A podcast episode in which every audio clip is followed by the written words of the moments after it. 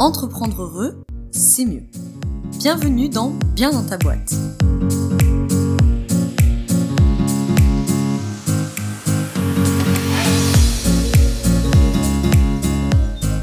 Bonjour à toi et bienvenue dans ce nouvel épisode du podcast Bien dans ta boîte.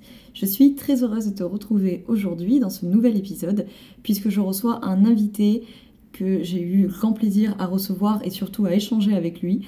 Euh, la difficulté a été plutôt de s'arrêter de lui poser des questions. Aujourd'hui, tu l'as peut-être vu dans le titre de l'épisode, je reçois Arnaud, le fondateur de l'entreprise Je ne suis personne et le créateur du programme Projet Indépendance. Ce programme est sorti il n'y a pas très longtemps et quand j'ai vu sa sortie officielle entre guillemets sur les réseaux sociaux, je me suis dit il faut absolument qu'Arnaud vienne nous parler d'entrepreneuriat puisque euh, Arnaud, c'est un multi-entrepreneur qui a déjà créé plusieurs entreprises. Donc je me suis dit, il faut absolument qu'il vienne nous en parler. Donc il a accepté de venir, mais finalement on a parlé de beaucoup plus que d'entrepreneuriat. Tu vas le voir dans le podcast. Euh, si tu es sur le blog ou sur iTunes ou quoi que ce soit, dans les descriptions, je te joins comme d'habitude le sommaire de l'épisode. Mais voilà, on va parler d'entrepreneuriat, certes, mais on va aussi parler de yoga, euh, puisque Arnaud est également professeur euh, de Hatha Yoga. On va parler de euh, comment on se détache des résultats quand on est entrepreneur. On va parler, bon, bien sûr, de son parcours, de son job chez Airbus qu'il a quitté pour se consacrer 100% à son travail sur les réseaux sociaux. On va parler d'intuition. On va parler de son retour d'expérience sur le fait d'entreprendre en couple. Et bien sûr, on va parler de son entreprise Je ne suis personne. Pourquoi a-t-il donné ce nom à cette entreprise? Et de son programme Projet Indépendance. Bref, c'est une conversation vraiment passionnante et dynamique parce qu'on ne pourra pas reprocher à Arnaud euh, de ne pas être dynamique. Euh, j'aime beaucoup son franc-parler, euh, ça a été vraiment passionnant de, de l'interviewer et, et, très rigolo aussi. Donc j'espère que cet épisode va te plaire. En tout cas, je suis sûre qu'il va t'apporter quelque chose. Et si tu es sur le blog, n'oublie pas qu'en dessous, je te mets les plus grands points à retenir et là encore, il m'a été difficile de faire le tri pour ne pas euh, mettre 25 bullet points à la fin de l'article. Dans l'article associé sur le blog, tu vas retrouver également les liens pour retrouver Arnaud sur ses réseaux sociaux et bien sûr son site et son programme. De mon côté, n'oublie pas que je t'attends sur le groupe privé Facebook si tu ne nous as toujours pas rejoint, qui s'appelle tout simplement Bien dans ta boîte le groupe, ou le groupe Bien dans ta boîte, je ne sais plus dans, dans quel sens j'ai nommé ça. On est déjà 230, 250, je ne sais plus, entrepreneurs pour échanger, pour co-construire nos réussites, avec des petits checkpoints tous les lundis et des échanges tous les jours. Donc n'hésite pas à nous rejoindre et à rejoindre la newsletter. Et sur ce, je vais arrêter de monopoliser la parole et laisser la place à Arnaud. Bonne écoute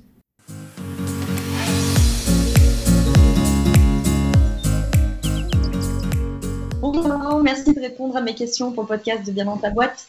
Est-ce que, avant qu'on commence, tu pourrais commencer par te présenter, toi, ton métier et ton parcours dans les grandes lignes? Bonjour Laura, euh, ouais, ouais, je vais commencer par me présenter. Alors, je m'appelle Arnaud, je suis euh, un entrepreneur depuis quelques années, mais j'ai pas vraiment de casquette puisque j'aime pas forcément le, terme entrepreneur, parce qu'aujourd'hui, dès que les gens ont créé un tout petit business, il s'appelle chef d'entreprise, entrepreneur, et et je sais pas, j'ai peut-être un, petit complexe de légitimité là-dessus, donc je peux pas dire que ce soit vraiment ce terme-là. Je, suis ingénieur de formation. J'ai travaillé euh, 4 ans, euh, non 5 ans, pardon, 5 ans chez Airbus dans la branche hélicoptère, sur les hélicoptères de l'armée française. Euh, et puis, euh, il y a quelques années, j'ai commencé à créer mes premières entreprises, puis j'ai démissionné, et donc je me suis focalisé à temps plein là-dessus. Alors en général, euh, les différentes entreprises que j'ai faites euh, tournent autour euh, du business des réseaux sociaux, du moins du, moins du, du monde du digital. Et, et, puis, et puis voilà. Je sais plus, c'était quoi la question? La question c'était de te présenter ton métier, ton parcours, qui es-tu, pourquoi tu es là? Je vais me présenter comme une Miss. j'ai 31 ans, je fais 1m76 j'ai énormément grossi ces derniers temps parce que je mange mal. et, euh, et puis euh, voilà, j'occupe mes journées en, avec mes différentes euh, sociétés. J'en ai surtout eu une ces derniers temps qui me prend beaucoup de temps, qui est celle que j'ai lancée pour faire de l'accompagnement des jeunes entrepreneurs, donc des gens qui sont au niveau zéro du projet, c'est-à-dire ils ont juste une idée et ils savent pas du tout par où prendre le schmilblick entre le juridique, la fiscalité, euh, le marketing, comment trouver ses premiers clients, etc. Et euh, je me suis spécialisé là-dedans parce que j'adore euh, l'enthousiasme et l'euphorie qu'ont ce genre de, jeunes profils euh, qui se disent ok je me lance et ils sont à fond etc sont voilà. Il n'y a pas de il a pas une réflexion en se disant je sais pas combien d'argent je vais gagner je sais pas où est-ce que ça va me mener mais j'adore l'idée de, de, me lancer dans l'aventure entrepreneuriale. Et moi c'est des profils que j'affectionne particulièrement alors, parce que j'ai une compagne euh, qui est très connue sur les réseaux sociaux, 95% de ma communauté sur Instagram aussi est composée de femmes. Donc, en fait, euh, par la force des choses, je fais de l'accompagnement quasiment euh, sur, euh, que pour des femmes. Et en fait, au début, je me suis dit, bon, ce serait bien peut-être de rééquilibrer tout ça, mais sans, sans autre objectif que d'avoir une mixité. Je savais même pas pourquoi. Ce c'est pas parce que j'aimais pas bosser avec des femmes du tout. Et en fait, avec, le temps, je me suis dit, en fait, c'est super cool parce que j'aime beaucoup travailler avec les femmes parce qu'un mec a toujours un peu plus d'ego. Un mec, il sait, il connaît le business, tu peux pas lui faire. il n'a pas envie parce qu'il il connaît toujours quelqu'un, mais il a déjà fait, etc.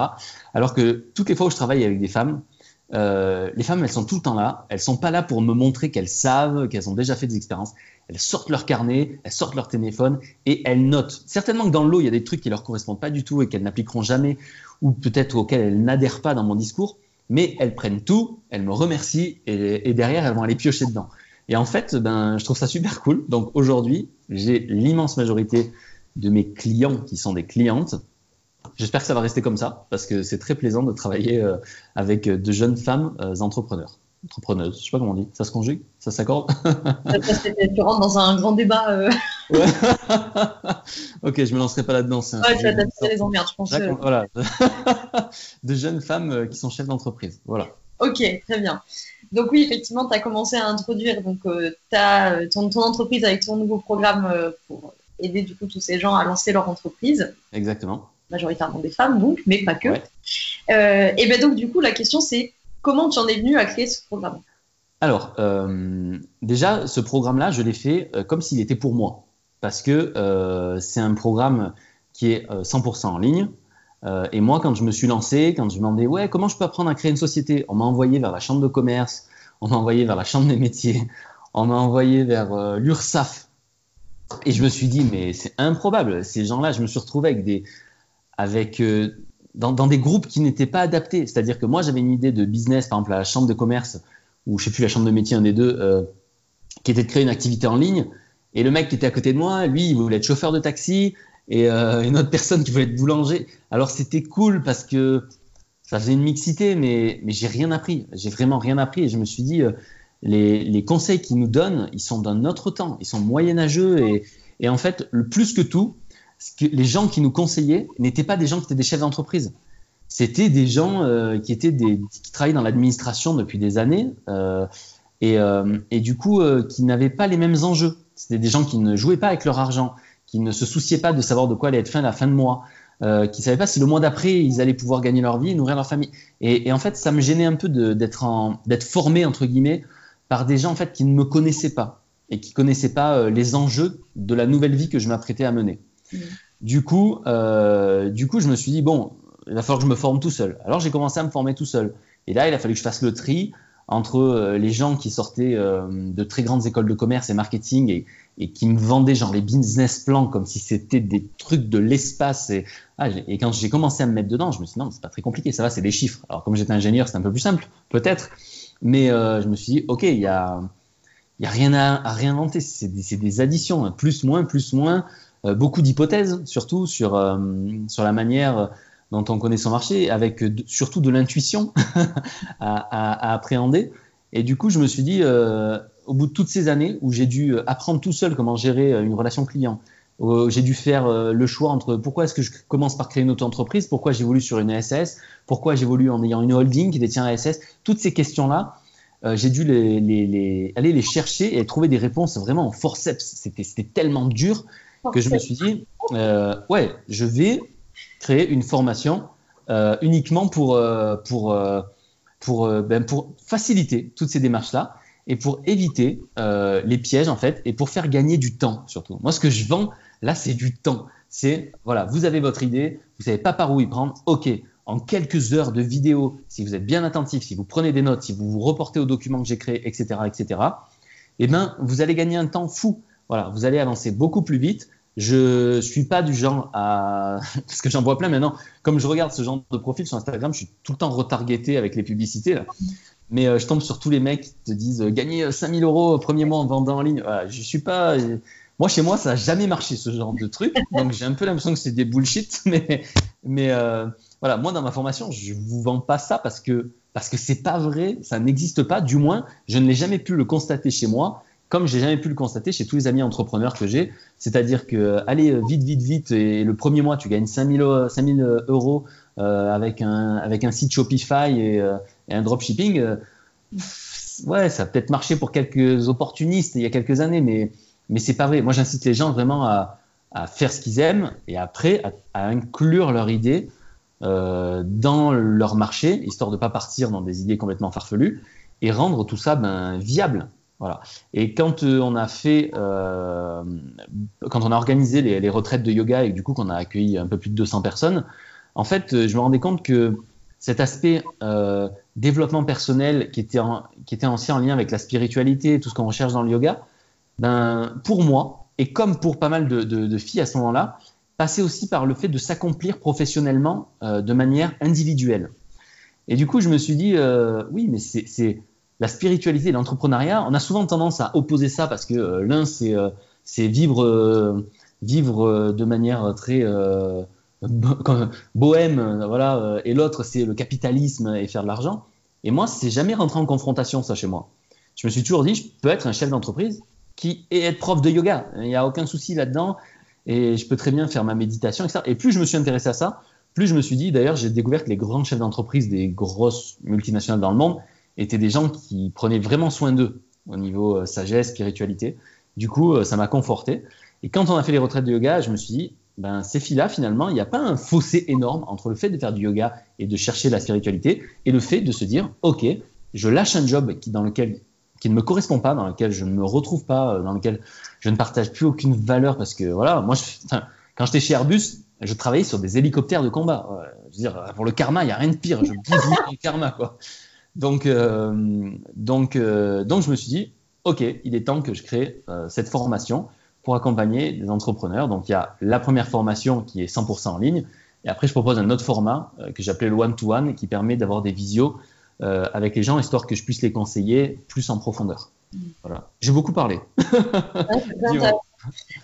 déjà, le premier point, je suis absolument ravie que tu, que tu parles de ça, justement, de, de, de ne pas forcément faire rentrer en conflit bon, le yoga ou la spiritualité au sens large et l'entrepreneuriat, parce que je suis d'accord avec toi que souvent, on a une vision un peu opposée de. Ouais. Moi, c'est une réflexion qu'on me fait souvent aussi, alors je trouve pas ça euh, contradictoire. Et juste pour que les gens qui nous écoutent euh, euh, repère un peu euh, le pourquoi tu nous parles des retraites de yoga, c'est que du coup tu organises ça avec euh, ta compagne, vous êtes tous les deux professeurs de yoga. Oui, tout à fait. Voilà, organiser ces retraites, juste pour que les gens. oui, oui, bien sûr, bien sûr. Oui, en fait, on, on organise là, l'année dernière, on a accueilli euh, 60 personnes, cette année, on a accueilli 150 personnes lors de retraites qu'on a organisées en France, en Belgique, en Espagne. Et, euh, et, puis, euh, et puis, on propose euh, une prise en charge complète sur une semaine. Bon, pour l'année prochaine, pour l'instant, c'est pas organisé. Donc, euh, mais voilà, c'est pour ça que je parle des retraites de yoga. Ok, très bien. Alors, j'avais pas prévu de poser cette question maintenant, mais puisque le sujet euh, s'aborde, moi j'ai une grande question à te poser parce que, euh, notamment dans le yoga, enfin dans la philosophie yogique, on, Oui. on dit qu'il faut aussi apprendre à se détacher des résultats.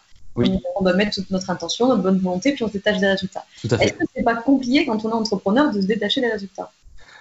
Alors, c'est bien que tu poses cette question parce qu'en fait, c'est, je l'aborde énormément euh, dans, euh, dans ma formation et notamment dans euh, la gestion qu'on peut avoir quand on, on démarre son, son activité professionnelle entrepreneuriale avec un associé. Quand on a un associé, on est souvent au départ, il y a beaucoup d'entreprises et beaucoup de bonnes idées qui foirent parce que euh, même si les gens ont les compétences, même s'il y a les moyens financiers, même si l'idée est excellente, etc., il y a un conflit entre les associés. Et souvent, le conflit naît du fait qu'on observe l'autre en disant Ouais, il n'a pas mis autant d'argent que moi, ouais, mais il travaille pas autant que moi, ouais, mais il met pas le même investissement, etc. Et, euh, et en fait, c'est le problème c'est que si on fait l'aventure entrepreneuriale uniquement pour remplir les caisses, et, et beaucoup remplir les caisses, on va avoir tout le temps l'œil sur le compteur. Voilà. Et, euh, et euh, le compteur de chiffres, c'est-à-dire un compteur de temps, compteur de travail, compteur d'argent, etc. Alors que euh, si on le fait parce qu'on est fait pour ça, parce qu'il n'y a rien d'autre qui nous intéresse, en fait, on, on va, on va pas regarder si son associé est parti à 6 heures et que nous on part à 20 heures. Parce qu'on n'est pas en train de faire quelque chose pour se dire j'ai autant travaillé avec lui euh, ou plus que lui, etc. Non, on fait les choses parce qu'on on aime ça profondément. Et moi, c'est quelque chose que j'ai compris à mes dépens, parce que j'ai commencé à faire euh, comme beaucoup de gens, euh, c'est-à-dire à dire ouais, mais pourquoi il travaille pas autant que moi, etc. Et en fait, au bout d'un moment, je me suis dit non, mais fais-toi, fais-toi kiffer. Tu fais un truc, voilà. Alors, effectivement, pour être un entrepreneur, c'est plus compliqué parce qu'on ne peut pas complètement se détacher du résultat, parce qu'on n'est pas en train, enfin, on n'est pas, on n'est pas tous Enfin, on ne veut pas forcément être des artistes euh, et vivre comme ça en se, baladant un peu de manière candide et naïve. Non, on a, tendance à, vouloir avoir les pieds sur terre. Et puis, et puis, de toute manière, quand on a tendance à partir un peu euh, comme ça et se dire oh, tiens, tout est beau, tout est gentil, il y a souvent un organisme administratif qui nous ramène les pieds sur terre, l'URSSAF ou les impôts, tout ça. Donc, euh, donc moi, j'en suis à un stade où je sais que maintenant, mes business, de toute manière, même quand ils tournent mal, me rapportent plus que si j'étais employé. Donc forcément, j'ai tendance à, oui, pouvoir me détacher du résultat. Parce que même quand les mois sont mauvais, je gagne mieux que si j'étais euh, employé. Donc la question ne se pose jamais. Maintenant, la question s'est posée par le passé. Euh, parce que je me suis dit, euh, je me suis dit, je vais, je vais tout mettre et, je savais, je connaissais ça dans, le yoga, mettre tout son cœur et se détacher du résultat. Et je suis tombé sur une information qui était assez intéressante. Euh, que j'ai aussi beaucoup vu au travers de la loi de l'attraction euh, et tout ça, c'est qu'en fait, euh, quand j'étais trop attaché au résultat, c'était complètement contre-productif. Non pas parce que mon travail n'était pas bon, parce que mon état d'esprit n'était pas bon. C'est-à-dire que si jamais je voulais absolument cet argent et que je voulais le gagner, donc je me détachais pas du tout du résultat. En fait, ce n'était pas motivé par une envie profonde de faire les choses, c'était motivé par une peur de ne pas avoir assez. Et du coup, comme j'avais peur de ne pas avoir assez, tout le projet que je, menais était cristallisé dans la peur. Donc forcément, les résultats positifs ne pouvaient pas suivre. Je, dégageais une énergie négative. Alors que je me suis aperçu, parce que j'ai eu l'occasion toutes ces années de, tester différentes manières de fonctionner et de penser surtout, je me suis aperçu que en faisant les choses de tout mon cœur et en, juste en ayant confiance, en ayant la foi, en me disant ça va le faire, ça va le faire, ça va le faire. J'avance. Ça ne veut pas dire que ça va le faire dans la seconde, ça ne veut pas dire que ça va le faire dans, la semaine, ça ne veut pas dire que ça va le faire immédiatement. Mais en me disant, OK, je me régale, je sais que ça va fonctionner, je le sais profondément, j'en suis convaincu, je ne doute pas, du coup, je n'ai pas peur. Et en fait, on devient attractive. On devient pour les autres autour, c'est-à-dire quand les gens nous rencontrent, ils ont envie de travailler avec nous. Donc on se crée plus d'opportunités. Parce qu'on n'est pas quelqu'un qui est là, l'œil sur la montre, on n'a pas l'angoisse en se disant, voilà, ça va pas. Non, on est quelqu'un qui dégage une énergie euh, vraiment rassurante, euh, de joie, etc., très positive. Et, euh, et, pour ceux qui connaissent la loi de l'attraction, ça fonctionne un peu comme ça, c'est de se dire, OK, j'y crois à fond et je me comporte comme si c'était déjà le cas, comme si c'était déjà arrivé. OK, je veux 100 000 euros, alors je commence à me comporter comme si j'avais 100 000 euros. Bon, ça ne veut pas dire qu'il faut aller acheter une bagnole à 50 000, mais ça veut dire que dans mon état d'esprit, je suis déjà riche. C'est pas je vais être riche, je suis déjà riche. Et j'ai un, copain entrepreneur qui, que j'ai rencontré, qui est beaucoup plus âgé que moi, euh, à qui j'ai posé cette question. Un jour, je lui dis comment tu fais putain pour gagner euh, de l'argent, euh, etc. Et il m'a dit qu'est-ce que tu veux dans la vie? J'ai dit ben moi je veux de l'argent. Il m'a dit répète-moi ça. J'ai dit je veux de l'argent. Il m'a dit bah c'est génial. Du coup tu tu vas continuer de le, vouloir. et j'ai dit, euh, j'ai dit ouais. Et en fait, ça m'a, ça m'a fait une espèce d'électrochoc. Et je me suis dit, ouais, si je veux, euh, ben, je vais continuer. La vie, la vie m'écoute, elle m'entend et elle est OK avec ça. Je, je veux de l'argent, ben, je continue de le vouloir, pas de souci. Et me dit, tu as de l'argent. Il me dit, déjà, tu en as. Il me dit, t'as combien? Je sais pas, à l'époque, je devais avoir peut-être 10 000 euros d'avance sur mon compte. Il me dit, tu as de l'argent. Il me dit, tu en as déjà. Il me dit, tu te lèves le matin et tu dis merci. Il me dit, tu cultives la gratitude en permanence. Il me dit, tu te rends compte? Il me dit, tu es en train de dire à la vie, je suis dégoûté, j'ai pas d'argent, j'en veux, je veux plus. Non, commence par dire merci. Commence par dire merci et, voilà. Et en fait, je, me, rends compte que, de se détacher du résultat, euh, c'est compliqué quand on est dedans. Mais c'est pour ça que c'est important de prendre des, grandes étapes dans son projet entrepreneurial pour, faire, pour se mettre un peu à l'écart. Moi, je sais que je, retourne régulièrement au ashram. Euh, je vais faire une semaine de yoga avec, avec les swamis, etc. Parce que ça me permet de reprendre contact avec la réalité aussi. Je suis dans ma petite chambre avec un lit simple, euh, je fais 4 heures de yoga par jour, euh, on se lève à 5h30 du matin. Voilà, j'ai l'impression de, de, de me reconnecter un peu à moi-même. Et, euh, du coup, je, me suis perdu avec toutes mes explications. et du coup, en fait, ça me permet de reprendre contact et surtout de me dire, OK, je repars avec confiance. Parce que quand j'étais étudiant, j'avais l'impression d'être le plus heureux du monde et j'avais, au début, je faisais de l'alternance, j'avais 1000 euros par mois. J'étais le roi du monde avec 1000 euros par mois. Mais aujourd'hui, je dois gagner, je sais pas, 10, 15 fois plus. Et pourtant, il y a des jours, j'ai peur. Et c'est ça qu'il faut que je me retrouve. Je me dis, OK, tu as pu être heureux avec quasiment rien. Mm. Alors, c'est bon, c'est acté. Tu sais comment faire pour être heureux avec 1000 euros par mois. Donc, ne t'angoisse pas. Il se passe ce qui se passe, ça montera, ça va descendre. Et c'est monté, c'est descendu plein de fois. J'ai déjà eu beaucoup d'argent, puis j'ai tout perdu parce que j'ai fait une connerie, puis je l'ai récupéré, puis je me suis refait peur un petit peu. Puis... Bon, avec le temps, tu as tendance à être un peu plus prudent et à moins mettre tous tes œufs. Mais, j'ai eu une période au tout départ où je me suis lancé, où je faisais tapis systématiquement. Tiens, il faut aller, allez, on met tout, on verra bien. Donc, avec le temps, euh, tu, vas finir par te, tu détaches en fait de ça et tu prends juste plaisir parce que tu sais que ça sert à rien d'attendre l'objectif. L'objectif, c'est quoi? C'est 100 000. Et quand tu les atteins, tu, tu as envie d'avoir le million. Et si en fait tu attends à chaque fois d'atteindre l'objectif pour être heureux, ben, tu n'es jamais. L'entrepreneuriat, ce n'est pas atteindre un objectif. C'est vivre une aventure qui au quotidien fait plaisir. Voilà. Et si tu arrives à prendre plaisir en, passant une heure à attendre ton tour à l'URSSAF euh, ou aux impôts, alors là, si tu arrives à prendre plaisir en faisant ce genre d'activité de merde, à ce moment-là, euh, tu sais que tout le reste, euh, ça va être que du kiff.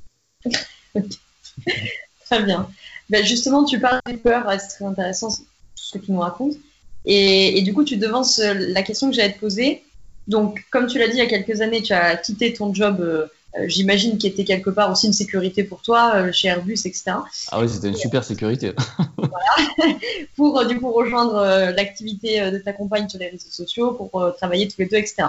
Donc j'imagine que cette décision, vous l'avez réfléchie et discutée. Est-ce que vous aviez des peurs de lâcher ce travail de sécurité à ce moment-là? Et si oui, vous les avez dépassées comment? Euh, Je les ai pas eues au moment où je suis parti. Je les ai eues avant. et je me suis rendu compte que beaucoup des peurs que j'avais, n'étaient pas les miennes. C'est surtout ça, moi, je me suis rendu compte. C'est-à-dire que moi, j'avais pas peur, en fait. En fait, j'avais pas peur. J'avais 5 ans d'expérience, j'avais un diplôme. Je me suis dit, qu'est-ce qui se passe au pire? Je retrouve un autre job. Voilà.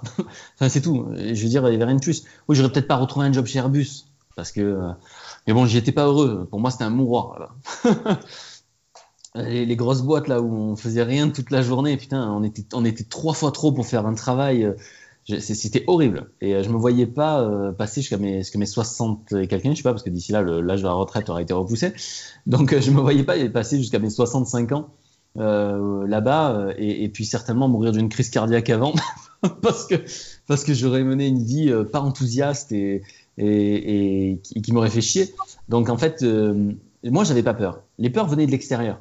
Elles venaient de ma mère. Ma mère qui m'avait poussé à, être, avoir un job d'ingénieur et, qui m'a quand tu rentré chez Airbus, c'est bon, mon fils est placé, voilà, c'est tranquille. Euh, donc, euh, venait de ma mère, venait de, mon entourage, elle venait de mes collègues de boulot. Alors, une partie, c'était parce que c'était vraiment des bons copains et ils avaient peur que je me rate. Et une autre partie, parce que comme eux n'en étaient pas capables, bah, ils pouvaient pas imaginer, donc euh, ils étaient là un peu suspicieux, un peu sceptiques. Tu penses que ça va marcher? Tu penses que allez vous faire foutre C'est vos peurs, gardez-les. Ça me concerne pas, quoi. Et, euh, et, et, donc, euh, surtout, voilà, je pense qu'il y a une chose, c'est qu'à un moment donné, j'ai réussi à prendre conscience que ces peurs-là ne m'appartenaient pas. Et, et, quand j'ai réussi à les identifier, j'ai dit, hey, mais t'es pas à moi. Et là, forcément, c'est la, la, base. Voilà, T'identifies, ça t'appartient pas. Et une fois que tu as identifié ça, tu arrives à le traiter avec du temps euh, parce que, parce que l'esprit, euh, le cerveau, il fait, il fait, son job tout seul et t'évacues quelque chose comme, comme une toxine cérébrale euh, qui, qui, ne doit pas être dans ton corps parce que c'est pas toi qui l'as créé en fait. Mhm. Voilà. Ok. Alors, ce nouveau programme Je ne suis personne, pourquoi ce nom d'entreprise? Alors, la boîte s'appelle Je ne suis personne. Oui. Euh, le programme s'appelle le projet indépendance. projet indépendance, ben, parce que le but c'est que les gens puissent obtenir leur indépendance en créant une entreprise. Pourquoi je ne suis personne? Parce que je ne veux surtout pas, mais alors pas du tout, que euh, avoir un site avec euh, marqué euh, Arnaud ou arnaudracova.com, etc. Parce que c'est pas moi. Et il y avait un truc qui m'a. J'ai toujours, euh, j'ai toujours aimé regarder les gens qui faisaient beaucoup des vidéos de développement personnel. Et quand j'allais sur le site des gens qui faisaient du développement personnel et que je voyais des biographies écrites à la troisième personne, et tu sais que c'est le mec qui a écrit sa propre biographie, et que le mec il a marqué conférencier international, auteur de best-seller, de je sais pas quoi, mais il est tout seul à vendre son livre sur Amazon, ça, je me dis, je me dis, attends, pour qui tu fais les choses? Tu fais les choses pour toi ou, pour qu'on te kiffe, pour qu'on te bade euh, Ou est-ce que tu fais les choses pour les autres? Et, euh, et, moi, c'est quelque chose que j'ai appris euh, au travers du yoga, ça. Euh, C'est-à-dire que, oui, évidemment, aujourd'hui, mon programme, je le vends parce que j'ai envie de vivre cette activité aussi et que, que j'estime que c'est normal de, de, payer ce genre de service. Mais je veux pas que ça alimente mon ego. Voilà, je veux pas que je veux pas que ce soit que d'un seul coup je sois un, coq ronflant là, très fier euh, d'avoir réussi à faire ça. Non, si les gens me rencontrent, euh, je veux que les gens euh, se disent ah tiens j'en profite pour lui poser une question pour avancer. Mais pas ah euh, je veux faire un selfie avec toi pour m'afficher j'étais avec non ça m'intéresse pas. Pas du tout. Ensuite d'un autre côté on va dire ce côté euh, notoriété je l'ai un peu connu euh, au travers de tout ce qu'on a fait avec euh, Georgia. Et du coup je l'ai déjà traversé c'est à dire que oui on a été enfin on a on a vécu des super trucs. On a été invité à des gros événements. On a monté les marches du Festival de Cannes. Euh, on a fait des, des en première. Enfin, on a fait, on a fait des tas de trucs. Et ça n'a pas de saveur en fait. C'est rigolo sur le moment parce que parce que t'es là, t'as jamais vécu ça, tu sais pas ce qui se passe. Mais putain, c'est fake tout ça, c'est ça. Et en fait, mis à part dire moi j'y étais et vous vous y étiez pas, et ça n'a rien. Tu n'as rien apporté aux gens. Tu, ne tenais même de manière très égoïste. Tu ne t'es rien apporté à toi-même. Voilà, je, progresse vachement plus sur moi et ma personnalité en passant une heure sur mon tapis de yoga tout seul euh, allant faire le, le gandin là, sur le tapis rouge, en faisant ça n'a aucun intérêt. Et du coup, je me suis dit, le site, il va s'appeler Je ne suis personne parce que ce sera vraiment le cas. Et, et aussi en m'appelant comme ça, je me suis dit, je deviens quelque part, je deviens une espèce d'idée, voilà, euh, et non pas une personne. Ouais, j'aime beaucoup regarder Batman. Et, euh, et en fait, j'ai dit, je deviens un peu plus que juste une personne. Voilà, je deviens, euh, je deviens une idée et non pas, et non pas une personne.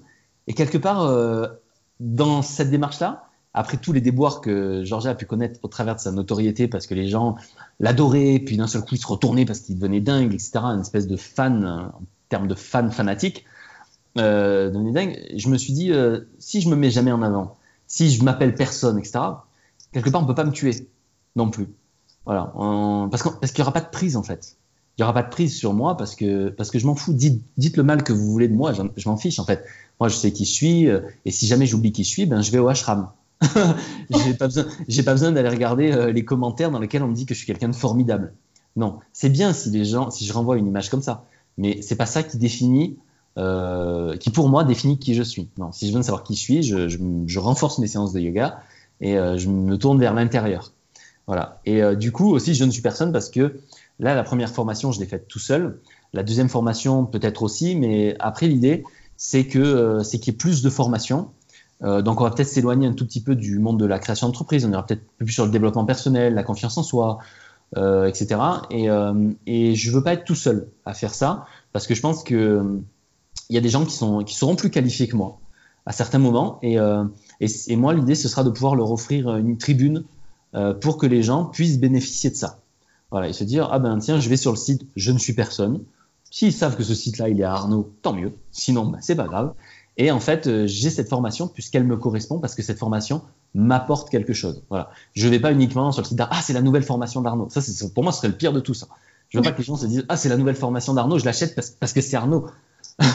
je veux pas ça. Non, si vous y trouvez votre compte, si ça vous apporte quelque chose, allez-y. Sinon, c'est pas grave.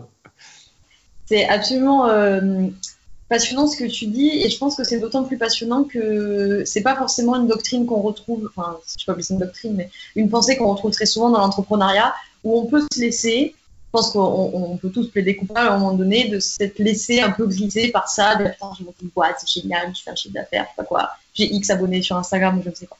Est-ce que pour toi, l'humilité, c'est important, voire c'est nécessaire pour entreprendre? Alors, je vais vous dire, euh, c'est pas nécessaire, c'est indispensable.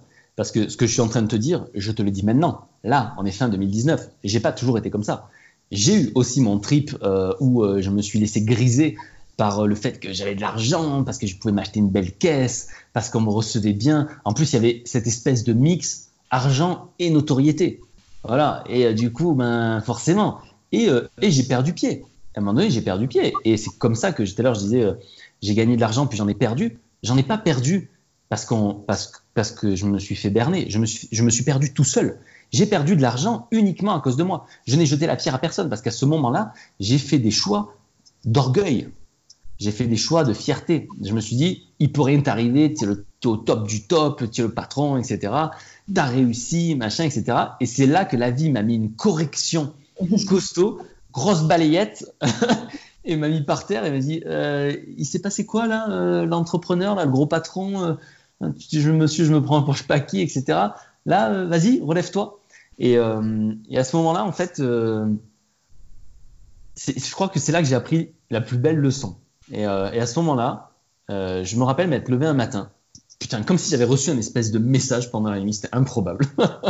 et, et c'était, euh, je me rappelle, avoir noté les points. J'ai gribouillé ça sur un papier, je l'ai toujours, il est dans ma table de nuit ce papier. Et euh, c'était euh, tout ce que tu as, c'est la vie qui te l'a donné. À tout moment, elle te le reprend. Et c'était le cas. La vie m'avait fait un cadeau gigantesque. J'étais mon propre chef d'entreprise, j'avais de l'argent, etc. La vie m'a tout repris parce que, parce que j'étais un gros con. voilà.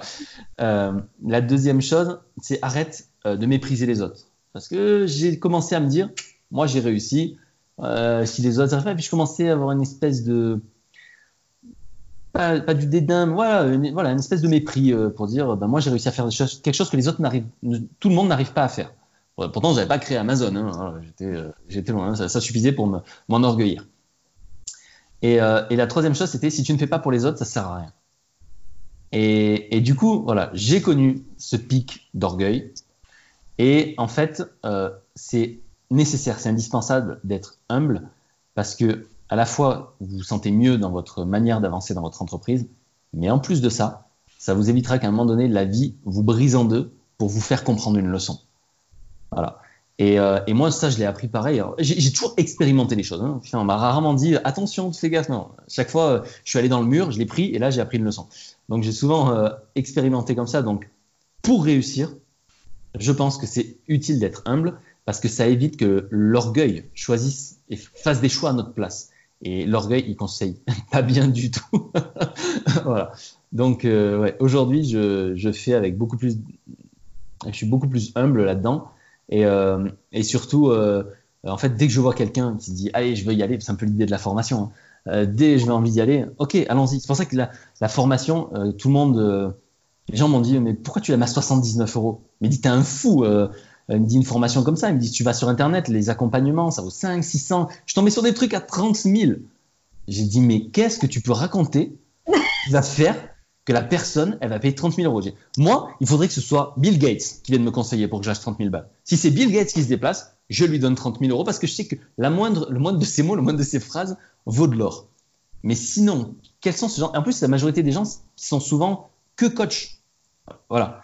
Euh, parce que j'ai demandé, j'ai quand même expérimenté avant. Hein. Je me suis dit, OK, je vais prendre un truc comme ça. Donc j'ai acheté deux formations, une était à 700, l'autre à 900. J'ai acheté pour et j'ai vu, je me suis dit peut-être que je me trompe, peut-être que ma formation c'est de la merde et que c'est pour ça que je la, je la valorise pas plus en termes de prix. Peut-être que ces gens-là proposent un truc vraiment de ouf. Ben j'ai pas été, pas été satisfait et je sais que mon associé dans lequel je me suis lancé m'a dit euh, quand Sandy Forêt m'a dit tu sais ce qu'on va faire? On va se la jouer à la Xavier Niel euh, de Free il m'a dit on va faire comme Free. il me dit on va, on, va, on va mettre un prix vachement plus bas. Il me dit parce que c'est pas grave, plus de gens pourront en bénéficier. Il me dit puis euh, on, va, on trouvera de toute façon le moyen d'en vivre et de, et de, le faire performer. Et pour l'instant, après une semaine et un jour de lancement, ben, mon choix me donne raison parce que les gens sont contents et, euh, et voilà. Mais, euh, mais je sais plus c'était quoi la question de départ, tu m'as dit? Putain, je pars à raconter des trucs. C'est même c'est très intéressant. Ouais, c'était sur les, euh, le fait d'être humble. Dans, dans sur l'humilité, ouais. Voilà. Donc, euh, donc euh, voilà, je me suis dit, surtout, je ne suis personne. Je veux pas avoir une, biographie écrite à la troisième personne sur mon site, alors que c'est moi-même qui l'ai écrit. je trouve ça ridicule. Et d'ailleurs, je pense que ça, ce que j'ai fait, ça dérange un peu, parce que j'ai déjà reçu des messages un peu contrariés de coachs, euh, coach personnels ou d'accompagnants qui m'ont envoyé des messages. Alors ils prennent des gants parce que niveau notoriété, je, je suis un peu poil plus puissant, donc ils n'ont pas intérêt à trop se fâcher. Mais, euh, mais ils me disent oh, oui, pourquoi as créé, pourquoi tu as mis 119 C'est pas assez cher. Les gens ils vont pas s'engager. Euh, les gens tu les connais pas. Euh, si tu fais pas payer cher, euh, eh ben ils suivent pas. J'ai dit c'est génial. Vous êtes en train de me parler de vos clients. c'est la considération que vous avez pour vos clients de, me dire que les gens il faut les faire casquer, sinon ils s'en foutent. Voilà. Donc donc ben c'est comme ça. Et, puis on verra comment ça se passe. Alors justement, euh, tu, me parles de tes habitudes, etc. Dans une de tes vidéos IGTV, tu parles des facteurs, entre guillemets, que tu as pu, euh, euh, comment les, les, points communs que tu as pu trouver chez les personnes qui, ont réussi. Ouais. Ah. Et tu parles donc notamment de l'habitude de se lever tôt ou très tôt même. Ouais, super tôt même. est-ce que tu as pris cette habitude de te lever très tôt? Oui, oui, oui. Euh, alors, je ne le fais pas euh, euh, 7 jours sur 7, euh, voilà, toute l'année, parce que moi aussi, j'ai besoin d'avoir une vie sociale. Je sors avec, euh, avec mes potes, je me couche tard, ou alors j'ai bu un peu, j'ai bu du vin, et puis le matin, je ne vais pas me lever. Mais, mais en fait, j'ai je, pris l'habitude de me lever tôt, parce que même si je me levais deux heures plus tard et que je finissais de travailler deux heures plus tard, on va dire que j'aurais fait le même nombre d'heures pendant la journée. Mais en me levant plus tôt et en attaquant à travailler à, bosser plus tôt, j'ai l'impression d'être en avance. c'est juste pour le sentiment. je me suis dit, là, ils sont encore en train de dormir tous. Là, ils sont tous en train de dormir. Donc, euh, je suis en avance. Donc, ouais, c'est une habitude que j'ai pris. Donc, euh, moi, je me lève à peu près à 6h30. En général, le réveil, je le mets à 6h. Parce que je suis quelqu'un qui, qui, a même peu de temps à se lever.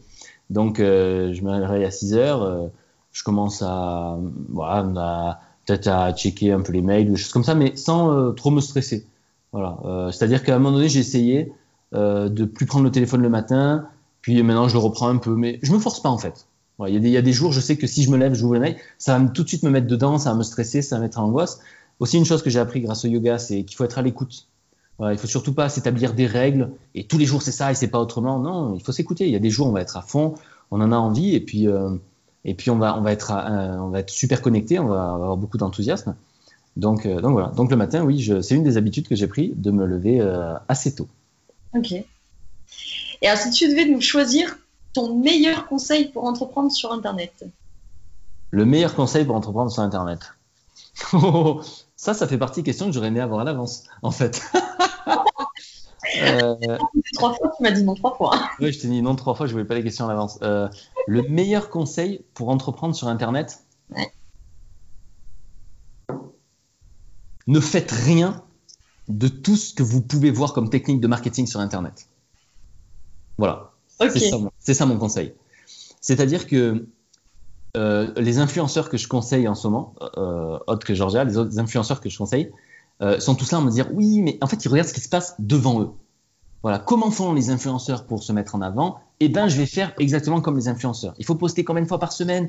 Il faut euh, mettre quel, euh, quel type de publication? Il faut bien montrer son visage. Instagram, ils aiment quoi comme cadrage? Bah, Là, si vous faites ça, vous êtes en train de regarder ce qui se passe devant vous. J'ai rencontré des gens qui faisaient pareil dans les startups, dans les startups web, où ils me disaient euh, Ouais, mais au final, moi, je regarde, regarde les autres startups, ils ont progressé de cette manière-là, donc moi, je fais exactement pareil. Maintenant, ce que je conseille moi aux influenceurs, c'est regardez ce qui se passe ailleurs. Regardez ce qui se passe ailleurs euh, si vous êtes un influenceur et appliquez des techniques marketing d'une startup. Si vous êtes une startup, prenez des influenceurs ou faites autre chose. Il y a un exemple que j'adore là-dedans, que, que, je trouve absolument génial, c'est le groupe de rap PNL. PNL, ils sont allés chercher des techniques de communication du, du Moyen Âge. Ils ont fait des et aujourd'hui tout le monde les reprend. Ils ont fait de l'affichage sauvage, ils mettaient un affichage avec euh, des numéros de téléphone et, euh, les gens appelaient pour avoir un, bout de son au téléphone et ça raccrochait. du coup, ils récupéraient les numéros de téléphone et après, ça leur permettait d'envoyer des SMS. il y avait des, rassemblements sauvages. Utilisez des techniques qui ne sont pas du tout issues de votre secteur d'activité. Voilà. Essayez de regarder, si vous êtes dans le digital, ne commencez pas à, à faire comme tout le monde. Oh, il faut que j'aille chez Google, acheter mes Google AdWords pour être bien référencé. Ils vont vous déboîter, Google. Ça, vaut ultra cher le Google AdWords. Euh, donc, euh, ils vont vous déboîter Facebook euh, Ad, c'est-à-dire les, publicités sur Facebook, Instagram ou les, sites affiliés. C'est une usine à gaz à gérer. Enfin, je veux dire, c'est tellement compliqué. qui en général, il faut se reporter à un spécialiste et le spécialiste, il faut le payer. Faites autre chose. Soyez, soyez imaginatif, soyez créatif. Voilà. Pensez à des trucs. Moi, la première chose que j'ai fait avant de, de, sortir mon programme, j'avais fait un, rendez-vous sauvage qui était gratuit à Paris. Euh, et en fait, j'avais fait venir des gens. Et je me suis dit, j'ai mon audience devant moi. J'ai déjà 10 personnes. J'ai plus qu'à les convaincre.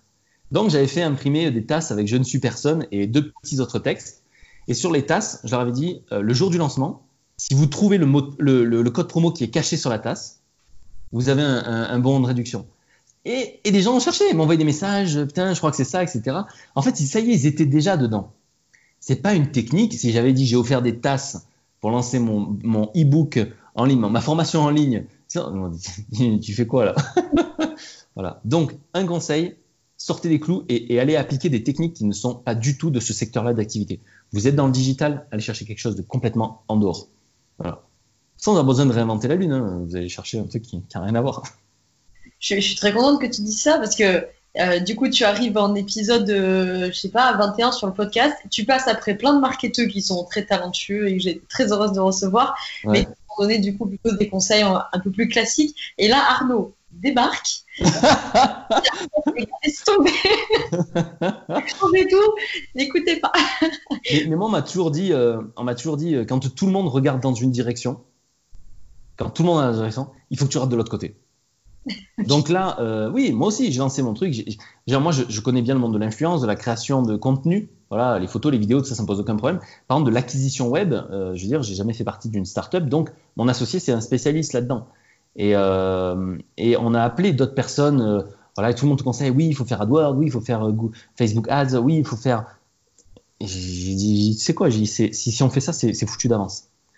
J'ai dit, euh, on va me mettre dans la même catégorie que tous ces mecs-là euh, qui te vendent des formations à 800 euros et qui t'expliquent euh, comment, comment avoir une vie meilleure, etc. Et j'ai pas envie d'être associé à ces gens-là.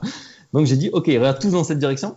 Ben, on change de point de vue. Nous, on regarde de l'autre côté et on attaque avec des trucs autres, voilà, qui sont pas issus de notre secteur d'activité.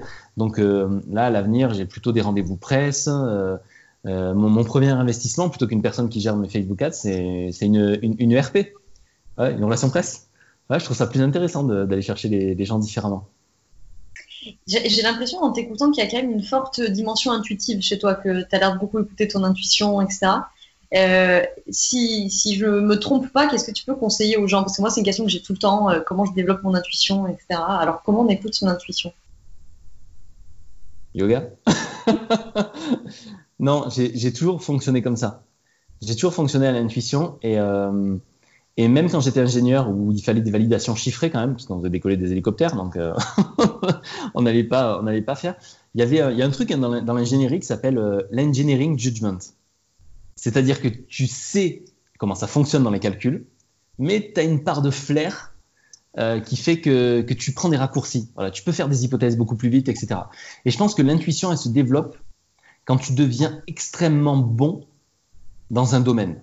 C'est-à-dire que quand tu as atteint un certain niveau et que les connaissances, elles sont pour toi, elles sont de ton côté, tu, euh, tu commences à devenir intuitif.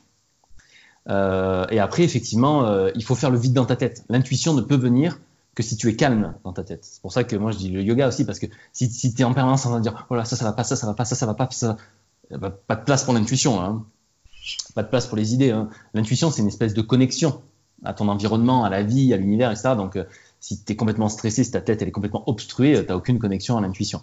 Mhm. Euh, et donc, y a, voilà, moi, il y a deux choses. C'est euh, le fait de faire la, la, place dans ma tête pour laisser de la place à l'intuition, aux idées. Et, et, et la deuxième chose, c'est d'être suffisamment bon dans un domaine pour me dire, OK, maintenant, je peux faire appel à ma partie créative et intuitive. Et il y a un livre hein, de Stephen King là-dessus Stephen King, il, dit qu'il écrit, euh, je sais plus combien, c'est euh, 3000 mots par jour ou un truc comme ça, mais qu'il les prend, il les jette en fait. C'est juste que il faut que, lui dit, il faut que pour moi, écrire ce soit facile. Parce que ça devient tellement facile qu'à ce moment-là, je peux commencer à être original. Voilà. Il devient tellement bon dans la technique, l'écriture, que du coup, il peut se laisser aller sur l'originalité. Mmh. Ok. Alors, tu parles beaucoup de, de, du yoga et de l'impact que ça a dans ta vie. Alors, justement, je voulais te poser des questions là-dessus parce que, donc, du coup, si, si jamais on l'a pas précisé euh, de manière claire, tu es donc professeur de yoga, Ashtanga, c'est ça? Non, Hatha. Attends, ok. Et euh, alors, qu'est-ce que le yoga, ça t'apporte dans ton quotidien entrepreneur? Tu en as déjà un peu parlé. Mais euh, est-ce qu'avant ça, tu peux déjà nous recontextualiser comment tu en es venu yoga? Qu'est-ce qui fait qu'à un moment donné, tu te dis, je passe de yogi à professeur? Voilà, parle-nous de, yoga. alors, Georgia a attaqué le yoga peut-être deux ans avant moi. Et là, j'étais complètement hermétique. J'ai dit, ça va balader avec tes gourous là-bas et fous-moi la paix. j'ai réagi comme un bon gros con de base. Euh, euh, j'ai envoyé balader. Donc, euh, je lui ai dit, ok, ben, continue, tu rentres. Donc, elle rentre à la maison avec ses nouvelles habitudes alimentaires, de vie, etc. Elle me dit, attention, veille sur ta bouche. et du coup, du coup, je sais pas, je comprenais pas. Et en fait, il s'est passé un an et demi après qu'elle soit rentrée de sa formation de yoga pour que moi, j'aille dans, dans, la, même, la même formation. Euh, parce que j'en étais arrivé à un point où euh, en fait je commençais à péter un câble. Je me sentais pas bien. J'ai commencé à avoir, euh, des, espèces de plaques de boutons. On n'a jamais su ce que c'était parce que finalement je, suis parti à la formation de yoga, mon corps s'est soigné tout seul, donc je suis jamais allé voir un, un, dermato. Je commençais à voir ça, je commençais à multiplier les migraines, je commençais à plein plein plein de choses. Et, et en fait je suis parti faire une formation, non pas parce que je voulais devenir professeur, parce que je voulais quelque chose de sérieux. En fait, je me suis dit, si je vais dans un, endroit où on fait du yoga comme ça, que c'est un peu à la carte, ça va pas être. Moi, j'avais besoin d'un truc, euh, j'avais besoin que ce soit l'armée, quoi. Fallait, que j'ai un truc ultra rigoureux, euh, vachement raide, etc. Et je me suis dit, si je vais dans un, dans un ashram, donc avec des swamis, il faut que je à 5h30, et euh, tous les jours, on a une heure de méditation, enfin deux fois une demi-heure de méditation, on a quatre heures de yoga, on a que deux repas par jour, à 10h, à 18h, etc. Je me suis dit, ok, là, ça va être suffisamment rigoureux, et là, je vais pouvoir lâcher. Et donc, en fait, j'étais pas parti pour enseigner, mais euh, d'ailleurs j'enseigne que très peu. Mais euh, je suis revenu donc euh, officiellement, j'ai pas le diplôme parce que je suis parti quelques jours avant la fin pour un petit problème familial. Mais en fait, dans le yoga, les diplômes sont pas reconnus par l'État, donc c'est pas c'est pas c'est pas trop gênant. en fait, je suis parti quelques jours avant la fin, mais en fait, quand je suis revenu, je me suis, je vois pas en quoi je vais enseigner. J'étais parti chercher quelque chose pour moi. Je suis pas chercher, parti chercher quelque chose pour pour enseigner. Euh, et, en fait, je suis rentré et je me suis dit, putain, je me sens vachement plus calme et de ça. Et je me suis rendu compte ben, qu'en me levant le matin, en faisant mon yoga, en faisant la méditation, j'allais beaucoup plus vite pour gérer mon business. Je montais beaucoup moins vite en pression, j'avais beaucoup moins le stress et la peur. Euh, et d'un seul coup, j'avais des outils. C'est-à-dire que quand je sentais l'angoisse qui montait, j'avais des exercices de respiration qui venaient. Euh, j'étais capable d'être de, me tenir beaucoup plus longtemps euh, parce que mon corps était plus sain aussi. Donc, euh, j'étais beaucoup plus endurant euh, dans ma manière de, fonctionner. Je pouvais faire des rendez-vous. Avant, un rendez-vous de 2-3 heures, ça m'éclatait, j'étais terminé. Là, je peux enchaîner des rendez-vous, je sais pas, d'une matinée et puis faire la même chose l'après-midi. Et, et, et, je suis pas dans la dépense de l'énergie. C'est-à-dire que le yoga t'apprend aussi à garder ton énergie. Et, et du coup, ben, ça m'a permis de me calmer, de rester plus tranquille. voilà. Donc, ça a eu plein d'impacts positifs. Et seulement après, alors j'ai enseigné uniquement à, qu'à deux occasions. C'était pendant toutes les retraites de yoga, Georgia, puisqu'on s'était comme c'était des retraites un peu longues, on s'était séparé le job. Et la deuxième chose, c'était euh, que j'ai donné aussi quelques cours de yoga dans un hôpital psychiatrique pour adolescents euh, à Marseille. Euh, c'était parce que j'en ai rencontré une infirmière de là-bas. Voilà, quand on a fait une retraite de yoga, j'ai dit oh, j'aimerais bien faire un peu de, de, de bénévolat, choses comme ça. Et en fait, euh, j'ai donné, euh, donné des cours là une bonne partie. Je sais pas si on va continuer l'année prochaine, mais en tout cas, j'ai donné des cours et, c'était une nouvelle expérience parce qu'en fait, euh, tout le monde m'a dit, putain, mais tu, tu, tu aucune expérience psychologique. Mais, mais quand je passe une heure et demie avec des ados de 12 à 17 ans qui cumulent des fois quatre ou cinq maladies psychiatriques, euh, t'apprends à une vitesse et en fait ils me font plus de cadeaux que ce que moi je leur fais. Parce que j'apprends tellement tellement tellement vite avec eux parce que, ça y est je suis moi je suis pareil je suis pas dans un livre. J'ai toujours horreur de ça. J'étais jeté au milieu. La première fois que j'ai débarqué là-bas j'ai vu des, des, minotes scarifiées de la tête aux pieds. J'ai dit wow je suis tombé où là? J'ai que c'est trop puissant pour moi je suis pas prêt. Et en fait tu t'y fais et tu te rends compte qu'ils ont ils ont une richesse intérieure euh, absolument gigantesque et qu'ils ont tellement à, apprendre. Donc euh, moi j'adore être à, leur contact. Par contre, c'est vrai que gérer un groupe de 5, 6, 7, c'est encore plus fatigant que gérer 30 personnes pendant les retraites. voilà. Et alors, qu'est-ce qui fait euh, que, que tu ouvres aussi ton, j'allais dire tes chakras, c'est le cas de le dire. hein. Ouais, mais non. Tu ouvres ton esprit à ce moment-là parce que tu dis, bah, au début, quand, quand Georgia s'y met, je réagis, je te cite comme un con, euh, euh, voilà, tes gourous, machin. Et puis après, tu passes du coup de, euh, boum, je me fais mes 200 heures, enfin, je sais pas comment ça a duré. Ouais, c'est ça à peu près, ouais, c'est 200 heures. Voilà, 200 heures de yoga alliance, j'imagine, là. Donc, euh, mes 200 heures, euh, carrément, pour le coup, en ashram, levé, 5h30, etc. Donc, qu'est-ce qui, c'est, c'est qui, c'est Georgia qui te, qui te convainc d'y aller? C'est de voir Georgia, les Georgia euh, m'a- bien insisté pour que j'y aille quand même. Parce que euh, parce qu'elle me disait, euh, il te faut quelque chose. Voilà. Et moi, je sais que ça, c'est une solution. Et moi, je me suis dit à ce moment-là, de toute façon, il faut que je fasse quelque chose. Parce que là, à ce rythme-là, je vais mourir. Et c'est vraiment la réflexion que je me suis faite. Je me suis dit, à ce rythme-là, je vais mourir. Et ce qui est étonnant, à la fois dramatique, c'est que j'avais un copain que, j'adorais, avec qui je faisais beaucoup de business. Et en fait, il est mort d'une crise cardiaque pendant que j'étais au ashram. Euh, je crois au bout de, j'y resté un mois, euh, au bout d'une semaine dix jours. Euh, je l'ai eu au téléphone, il, était mort de rire, il me dit ouais c'est ça, exactement ce que moi je faisais avant, c'est ça, rester avec les gourous, machin. Putain les gars, quand tu rentres, ça repart direct. Et on m'a appelé trois jours après, on m'a dit ben voilà, il est, décédé, il a fait une crise cardiaque, il a laissé ses enfants à l'école et puis, il est parti à l'hôpital, il est mort. Et là j'ai encore plus pris conscience de ce que j'étais en train de faire. Là j'ai vraiment pris conscience, je me suis dit ah ouais, ah, j'ai dit en fait euh, c'est pas euh, c'était pas une, métaphore en disant je vais mourir. Voilà, c'était que euh, il y avait plusieurs manières de gérer son business et lui avait un rythme de, dingue, pire que moi.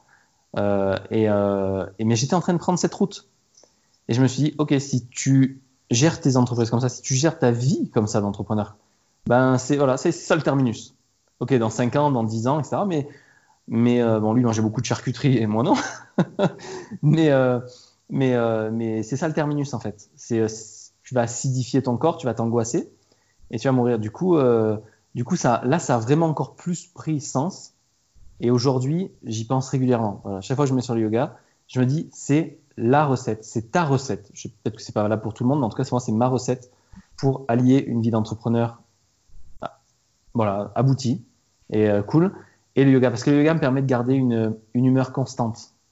C'est-à-dire que dans l'entrepreneuriat, il y a des jours, tu as gagné 30 euros et là, tu as envie de pleurer, tu remets tout en question et tu vas et voilà. Et ton cœur, et, il stresse et t'es pas bien. Et puis, euh, quelques jours après, tu fais une journée à 1000 euros et là, tu dis, ouh, c'est la folie, ce soir, on sort, on va fêter ça, etc. C'est pas bon pour ton corps. Mais c'est pas bon dans les deux sens. C'est pas bon d'être dépressif, euh, dépressif, un grand mot, déprimé, Mm. euh, parce que tu te sens pas bien et euh, parce que tu as l'impression que tu, remets toute ta vie en question, tu, doutes de tes capacités parce que tu as fait un mauvais jour de chiffre d'affaires. Et c'est pas bon d'avoir une, un- une euphorie trop forte non plus euh, quand ça marche. Il faut savoir relativiser et rester calme quand ça va pas. Il faut savoir apprécier avec une certaine sagesse la douceur que ça a quand ça fonctionne sans que ton corps fasse des loopings à l'intérieur. Et ça, le yoga, c'est un formidable outil pour ça. Mm. C'est- c'est une question qu'on me pose souvent parce que, euh, tu vois, le, le- le détachement, euh, mais pas au sens péjoratif de la chose, hein, mais quand tu viens qui est là, euh, je suis capable de me détacher de ce qui va mal, de me détacher de ce qui va trop bien, entre Oui, guillemets, oui, tout à fait. de- des chiffres d'affaires, etc. Euh, des fois, on fait la réflexion de ouais, non, mais pff, attends, ta vie, elle a aucune saveur, quoi. À un moment, t'es détaché de tout, euh, bah, bah, tu vois, foutu pour foutu, euh, autant rien faire, quoi. Donc, bien entendu, je partage pas ta vie, mais qu'est-ce que toi, tu répondrais à, à quelqu'un, peut-être, là, qui nous écoute et qui est en train de se dire, bon, Euh, ben, moi, je proposerais que d'abord la personne expérimente les deux côtés. Parce que moi, j'ai parlé déjà avec des gens comme ça qui m'ont fait ce genre de réflexion. Et, euh, moi, avec le temps, j'ai réussi à dissocier ce qui était euh, le bonheur de l'euphorie. Et, en fait, j'accepte d'avoir ce genre de discussion avec des gens qui ont pu expérimenter les deux. C'est-à-dire que quand je rencontre des gens, oui, mais ta vie, elle n'a pas de saveur. Ouais, mais quand j'étais chez Airbus employé, ma vie, elle n'avait pas de saveur non plus. voilà, elle n'avait pas du tout, du tout de saveur. Et euh, est-ce que tu as été un entrepreneur euphorique qui s'excitait, qui se stressait, puis qui se réexcitait, etc. Et est-ce que tu as été un entrepreneur qui savait vivre les choses avec plus de maturité, plus euh, de calme, plus de, un peu plus de sagesse, euh, etc.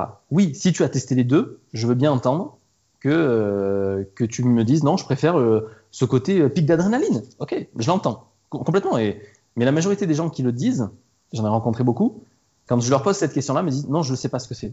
Bon, bah alors, tu peux pas dire je préfère, puisque tu ne sais pas. Voilà. Moi, j'ai fait, j'ai testé les deux. Je préfère ça. Maintenant, si quelqu'un a testé les deux qui préfère le, pic d'adrénaline, euh, ok pour lui, pas de souci. Euh, c'est ça, on n'a pas. De toute façon, chacun fait ce qu'il a envie, donc il n'y a pas de problème par rapport à ça. Mm. Tu as parlé au tout début, chez, chez, en compreneur, de l'importance chez eux de prendre soin d'eux. donc, j'imagine que tu parles peut-être aussi voilà, d'activités sportives, d'alimentation, etc. Mais tu as aussi parlé de spiritualité et est-ce que pour toi, euh, c'est important du coup la spiritualité dans la vie d'un entrepreneur? Putain, ça c'est une sacrée question. euh... Alors je recommande, je suis d'accord avec toi sur. Enfin, je, là, moi, j'adhère complètement au fait de faire attention à son alimentation, à faire du sport. Moi, je suis pas un sportif, mais je fais plus du yoga parce que euh, de toute manière, euh, c'est enfin, je veux dire, c'est proportionnel. Plus tu es en forme, mieux tu t'alimentes, etc. Plus ton cerveau il tourne vite et, meilleur tu vas être dans, ta prise de décision, dans, dans ta capacité d'enchaîner des heures de travail, etc. etc. ça, c'est juste normal. Euh, moi, je pense que la spiritualité euh, au sens large, ça ne veut pas dire essayer d'être un sage, parce que les gens souvent associent. Soit tu es spirituel, soit tu pas quelqu'un de spirituel. Voilà. Non, il n'y a pas voilà, moi, j'estime pas du tout avoir le niveau d'un sage. J'en ai rencontré, c'est des gens qui ont un détachement de tout, de la mort, de plein de trucs, euh, et ça, ça, voilà, ça les gêne pas. Moi, j'en suis absolument pas là. Par contre, je, je pense que j'ai conscience de l'importance que ça a euh, de d'avoir un, une dimension spirituelle parce que parce qu'en fait, ça, ça met en perspective tout ce qu'on est en train de faire. Si on le fait uniquement pour euh, pour la, la partie physique, euh, matérielle, euh, c'est quoi l'intérêt? Moi, moi, en fait, je trouve plus de sens. Après, je peux comprendre les gens qui, qui trouvent un sens là-dedans. Hein. Mais moi, je ne trouve pas de sens à uniquement faire ces choses. J'ai envie de, de travailler euh, sur mon éveil. Donc, euh, donc, je pense que si un entrepreneur s'intéresse à ça, ça permet surtout d'ajouter une, corde à ton arc. Voilà, en plus.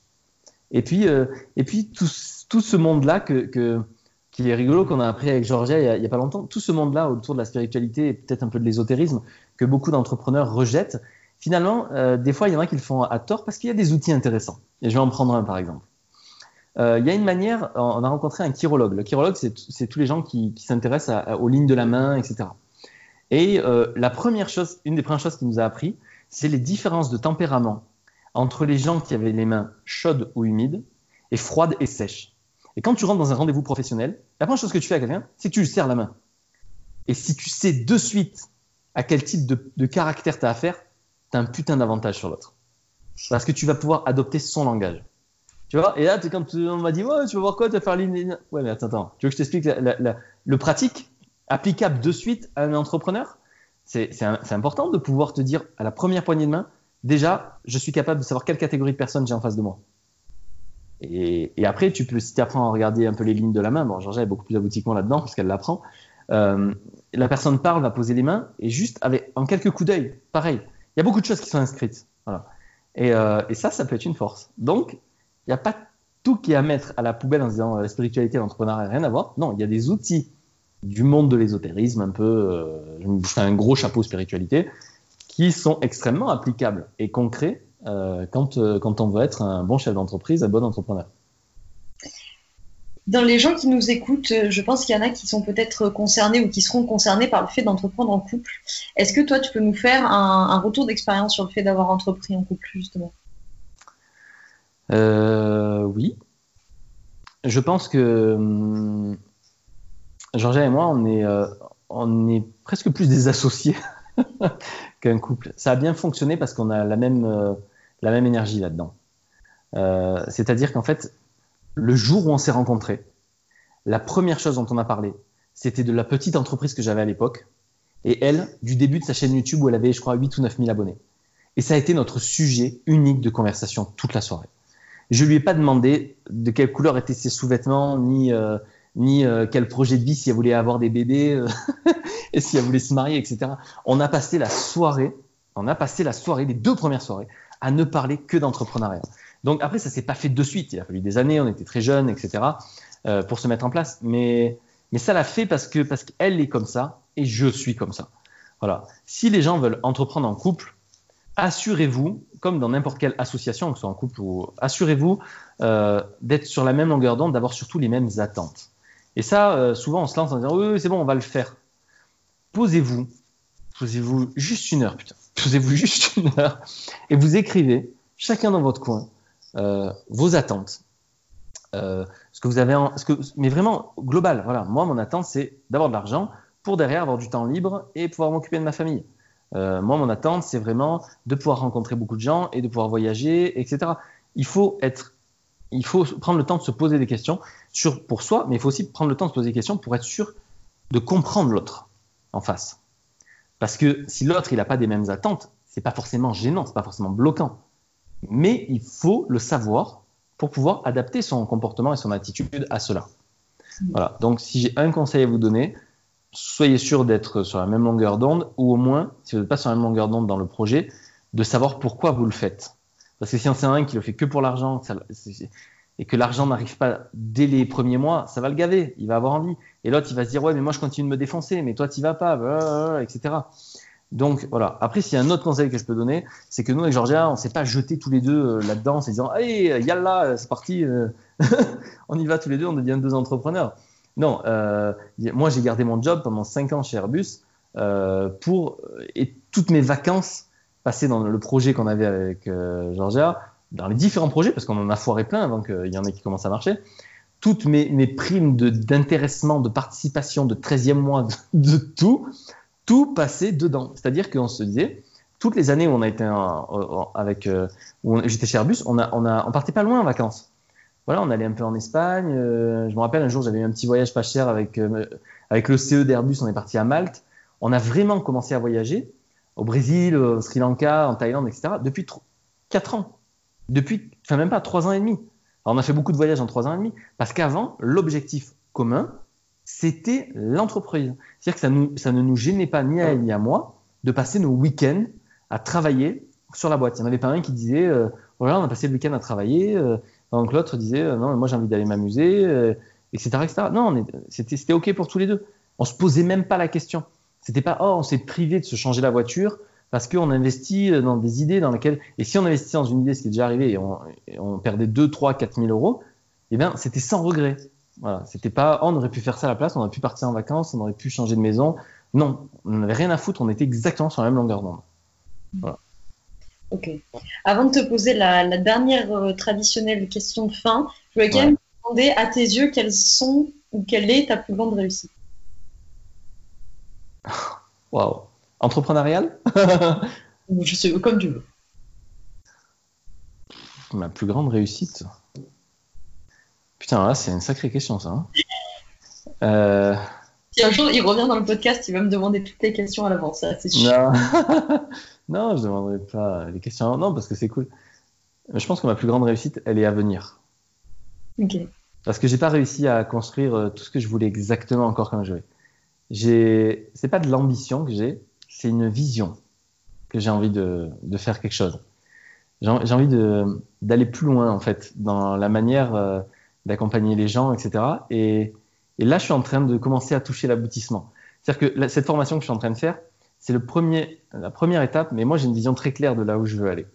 Et en fait, il a fallu que j'attende toutes ces années pour pouvoir en être capable de créer cette formation. Parce que je n'allais pas dire aux gens, euh, voilà, je... bonjour, euh, j'ai 20 ans, euh, je vous apprends comment créer votre entreprise. Ben non, j'en ai fait aucune, j'ai aucune expérience, je ne sais pas ce que ça engage, et j'aurais peut-être fini à vendre des formations sur le dropshipping. Donc, je, me suis dit, je me suis dit, il a fallu que j'attende toutes ces années. Et, maintenant, non, j'ai pas eu de grande réussite. Je suis très fier d'avoir aidé Georgia à faire euh, ce qu'elle a fait. Euh, je suis très fier de, voir les gens être venus aux retraites et dire ok c'est cool les retraites de yoga elles sont pas hors de prix elles sont abordables on peut venir on peut partager du temps avec vous on a appris plein de choses c'était super et, pour moi dans ma vie il y aura un vrai avant après donc ça c'est gratifiant mais je ne m'en attribue pas le mérite parce que j'étais beaucoup à l'organisation et Georgia était plus à l'enseignement pendant les retraites. Mais euh, non, moi je pense que c'est une plus grande réussite, elle, est à venir. elle est à venir. Moi aussi peut-être. À titre personnel, par contre, euh, je suis très content de régulièrement m'impliquer euh, pour sauver certains animaux ou même les animaux que, j'ai récupérés et que, dont je m'occupe et, encore parce que qu'ils vivent avec avec nous. Voilà, ça c'est un des trucs bien que que je partage volontiers parce qu'après j'ai fait beaucoup de trucs tordus aussi. Donc je peux pas parler de réussite de partout. Ok, ça marche. Ah bah alors ma traditionnelle question de fin, c'est quels sont tes conseils pour entreprendre heureux? Ah, pour entreprendre heureux. Ah. ne mettez des objectifs que pour être sûr d'avancer. Le reste, il faut juste profiter du voyage. De toute manière, et là c'est plus pas l'ingénieur du tout qui parle parce que je dirais pas ça, c'est le prof de yoga. De toute manière, la vie elle fera qu'elle veut de vous? Et des fois on se fixe un objectif, mais la vie elle a décidé de nous emmener ailleurs. Et on va être contrarié et on va s'accrocher parce qu'on a envie d'aller vers cet objectif, sans simplement se dire l'univers a plus d'imagination que moi. Et j'ai juste besoin de garder un peu la foi et je vais atterrir peut-être complètement à côté de ce que j'avais prévu au départ. Et ce sera pas aussi bien, ce sera mieux. Parce que je veux juste, j'ai confiance, je veux juste avoir confiance, juste la foi. Et euh, il faut pas trop rester bloqué. J'ai été comme ça, mais tellement longtemps, de me dire non, je vais aller là, je vais aller là, euh, et, euh, et, je forçais, putain, je forçais. Sauf que quand c'était pas le bon chemin, au moment où la vie faisait que ça, devait casser, ça cassait encore plus violemment, et là, je, je perdais des plumes. Alors aujourd'hui, je m'imagine comme un bateau, tu vois, sur une mer un peu agitée des fois. Et si j'ai l'encre qui est plantée, je coule. Alors que si je me mets euh, cap à la mer et que je prends les vagues et que hop, ça monte, ça descend, et puis voilà, c'est comme ça. Et, et, et, du coup, je me force à être heureux dans les moments où, euh, dans l'entreprise ça va pas. Même quand ça va pas, je me dis, euh, je rigole et je dis, euh, dis, ah, je dis là aujourd'hui ça coince, je sais pas ce qui va se passer, mais, mais voilà, il faut, il faut garder ça. Il faut surtout pas s'apitoyer sur son sort parce qu'en fait, on est dans une dynamique et, et on attire après, parce qu'on attire les, mauvaises choses. Donc voilà, ayez confiance en l'univers. L'univers a beaucoup plus d'imagination que nous et, et, juste profiter du voyage et le faire pour ce que ça nous procure. Voilà, sans se mettre un objectif euh, qu'on est, qu'on est, qu'on se dit, ok, c'est ça, c'est ça, et ce sera pas autrement. Non, ce sera certainement autrement, et ce sera certainement mieux que ce que vous avez imaginé. Ok, super. Merci beaucoup d'avoir répondu à mes questions. Mais avec grand plaisir.